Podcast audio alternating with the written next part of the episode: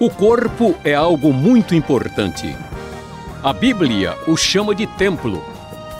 Atualmente, médicos, esportistas, nutricionistas e outros profissionais chamam a atenção para a importância do cuidado com o corpo. Conversando com Luiz Saião, queremos buscar o equilíbrio e as respostas que a Bíblia nos dá sobre esse assunto. Para falar sobre esse importante assunto, vamos deixar primeiro um conceito da Bíblia bem claro. Professor Luiz Saião, o que é um templo?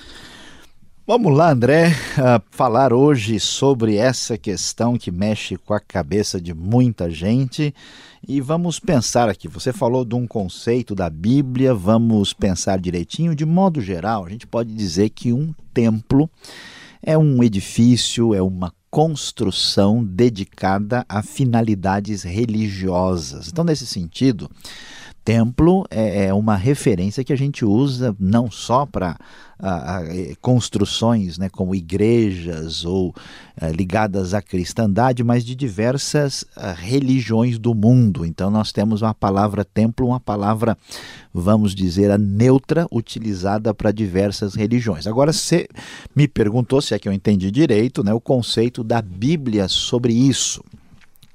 O que, que acontece? Né? Na Bíblia, nós temos a ideia de um templo como um edifício ah, que simbolizava a presença de Deus no meio do seu povo e que também era dedicado a Deus. Né? Você conhece muito bem a história, nós temos a história do tabernáculo, o templo de Salomão, que depois passa por diversas ah, reformas até chegar ao templo que é destruído aí no ano 70 pela invasão romana, o famoso templo de Herodes lá ah, em Jerusalém. Então, acho que deu para o nosso ouvinte ter uma ideia aí do que é um templo.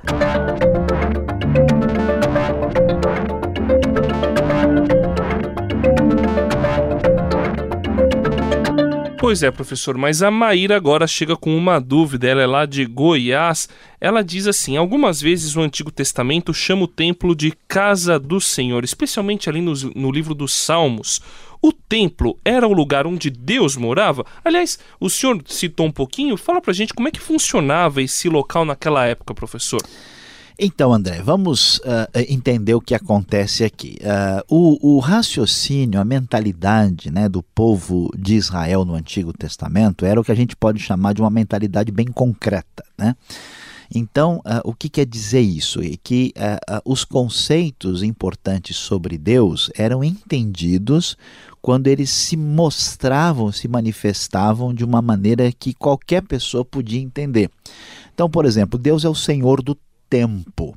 Né? Ele é o verdadeiro dono do tempo e o senhor do calendário. Como é que a gente tem isso demonstrado de maneira concreta? Havia um dia, o Shabat, o sábado, uh, havia uh, também eh, certas situações onde uh, certas festas eram comemoradas em homenagem ao Senhor. Né? E o Deus que era o Senhor do tempo também era do espaço. Então havia um espaço separado, dedicado para o próprio Deus. Então isso começa com um tabernáculo no deserto, um tabernáculo móvel. Esse tabernáculo depois vai ficar é, fixo na terra de Israel, particularmente numa localidade chamada Siló. No ano 966 a.C., Salomão constrói o templo que Davi tinha intenção de fazer, e esse templo vai durar até 586, quando os babilônios destroem esse templo. Ele é reconstruído na época de Ageu, Zacarias, ah, em 516 a.C., e vai ser chamado o segundo templo, e no tempo do Novo Testamento, Herodes faz uma ampliação e faz um, um trabalho assim enorme de reforma no, nesse grande templo que vai durar até o ano 70 quando ele é destruído, né? E o que acontece? Esse templo, ele é entendido como casa de Deus, conforme nós vemos a Maíra perguntando, ele é sim casa de Deus no sentido em que é uma casa dedicada a Deus. Agora, os israelitas achavam que Deus morava no templo? Em alguns momentos parece que sim. Mas não no sentido em que Deus se restringia ao templo, no sentido em que havia uma presença diferenciada de Deus no templo, uh, especialmente em certas circunstâncias específicas, como a gente vai ver na própria história de, de Israel, quando a glória do Senhor se manifestou. Então, uh, de certa forma, essa presença divina estava manifestada de uma maneira particular, especialmente no Santo dos Santos. No entanto, fica bem claro, a gente vai ver na Bíblia, né? Deus vai apresentar isso no, no próprio Salmos, a gente vai ver essa ideia uh, em Isaías, em Miqués, dizendo, acha que Deus né, é, tá, tá limitado a isso? Por acaso Deus está limitado a sacrifício? Imagina, ele que criou todos os animais, né? Você acha que Deus precisa de uma casa? Ele é criador dos céus e da terra. Então, mesmo que essa casa de Deus, né, fosse um lugar é, que fosse referência dessa presença de Deus, está muito claro que Deus é o Senhor dos céus e da terra e que ele não está limitado a nenhum templo. E o templo no Novo Testamento, professor Saião, como ficou? Podemos chamar algum lugar hoje de casa de Deus ou casa do Senhor? Pois é, André, como é que a gente entende essa situação? Né? Veja lá, o Novo Testamento vai, vai dar uma realinhada no foco dessa ah, questão, porque o que, que vai acontecer? Né? É, a casa de Deus é, tem esse sentido de lugar da habitação ou da presença especial de Deus.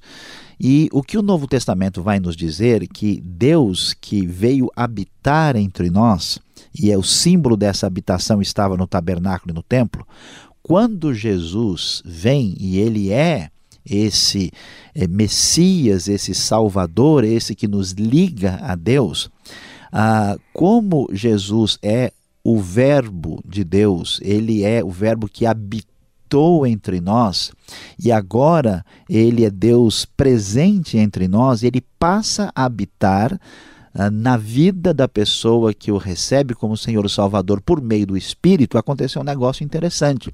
Nós, indivíduos, vamos virar templo de Deus. A casa do Senhor não é um edifício, é você, sou eu. Por isso que Pedro vai dizer que nós somos pedras vivas. Então, nesse sentido, a ideia do templo como lugar especial da habitação é mudada no Novo Testamento para as pessoas. Então, André, a grande verdade é que, nesse sentido, hoje, nós não temos mais essa ideia da casa de Deus ligada particularmente a um edifício, não no sentido do lugar onde Deus habita de modo especial, porque agora ele habita em nós por meio do Espírito Santo que nos foi concedido quando cremos em Cristo Jesus como nosso Salvador. Por e-mail, o Sandro gostaria de saber por que em muitas denominações, membros e até pastores insistem em dizer que o local onde estão reunidos é a casa de Deus.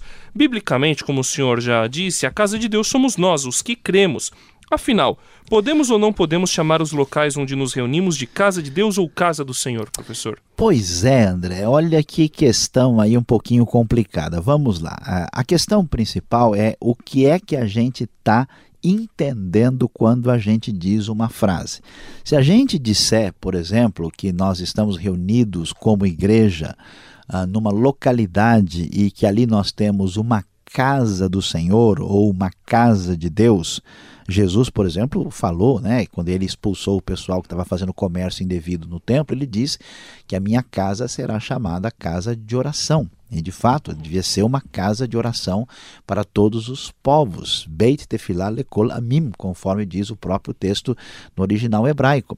E o que, que acontece? Ela é uma casa de Deus no sentido em que é uma uma casa dedicada a Deus. Então, nós estamos na igreja e falamos, meus amados irmãos, aqui nós estamos uh, na casa eh, do Senhor no sentido como um edifício dedicado a Deus. Tudo bem, agora, se você imagina que o templo da igreja é especialmente sagrado, que tem uma energia espiritual lá dentro, que existe alguma coisa assim mística naquele edifício, que o espírito está nas, né, nas paredes ou, ou no tijolo e no cimento que está ali, então alguma coisa está fora do lugar. Nesse sentido, como lugar especial da habitação de Deus, nenhum templo pode ser entendido como casa do Senhor.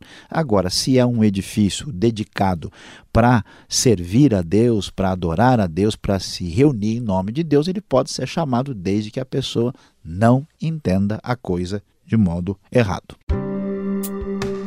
Este foi o programa Conversando com Luiz Saião. Produção e apresentação André Castilho e Luiz Saião. Locução Beltrão. Realização Transmundial. Envie você também suas perguntas para conversando@transmundial.com.br ou escreva para a Caixa Postal 18.113, CEP 04626-970 São Paulo, capital. E até o próximo programa.